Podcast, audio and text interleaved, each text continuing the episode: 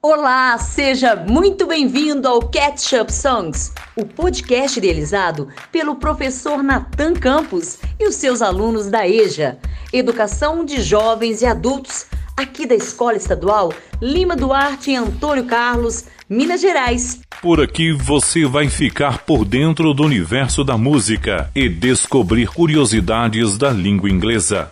Hoje quem está no comando é a aluna Andréa Silva. Fique agora com um novo episódio do Catch Up Songs.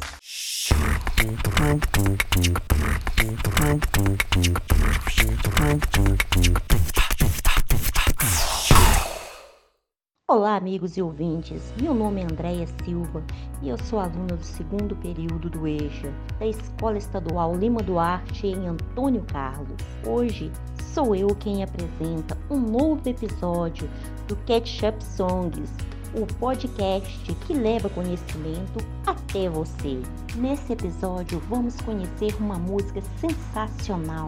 Quem é mãe, assim como eu, sabe que nada nos faz mais feliz do que ter os filhos sempre por perto. Envolvê-los nos nossos projetos é o que a gente mais deseja, né? Mas o que tudo isso tem a ver com o episódio? Então, eu trouxe uma música chamada Overneath in Sunshine, da cantora Pink.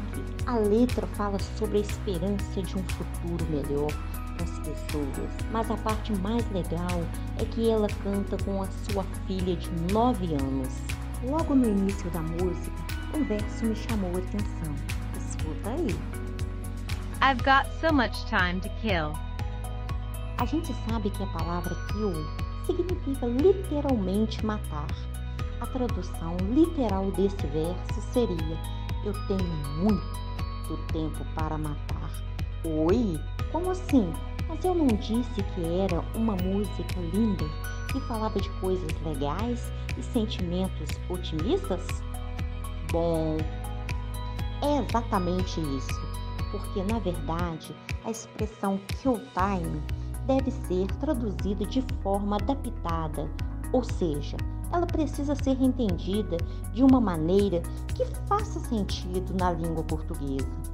Sabemos que matar o tempo não é um termo geralmente usado no nosso idioma. O sentido mais coerente seria simplesmente o de passar o tempo, ou seja, ocupar o tempo ocioso fazendo alguma atividade qualquer. Por isso, pessoal, a tradução mais adequada seria passar o tempo e não matar o tempo. Embora traduzir ajude a entender o contexto geral, traduzir literalmente ao pé da letra, como costumamos falar, pode causar confusão.